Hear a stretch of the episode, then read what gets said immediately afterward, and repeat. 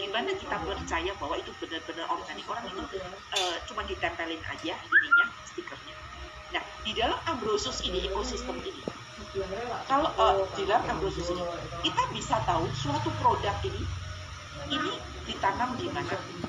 Lalu dipanen tanggal berapa. Kemudian kemudian uh, masuk ke supplier yang mana. Kemudian dikirim ke mana pada tanggal berapa sampai di mana dan seterusnya dan seterusnya. Jadi kita bisa ngecek semuanya itu ya oke okay. itu hanya dimungkinkan kalau ada blockchain ini nah lalu berikutnya berikutnya itu adalah big now share your skill jadi kalau misalnya ada platform yang sudah ada itu adalah freelance ya kita bisa mencari freelance di uh, platform tersebut. Ini kira-kira mirip seperti itu.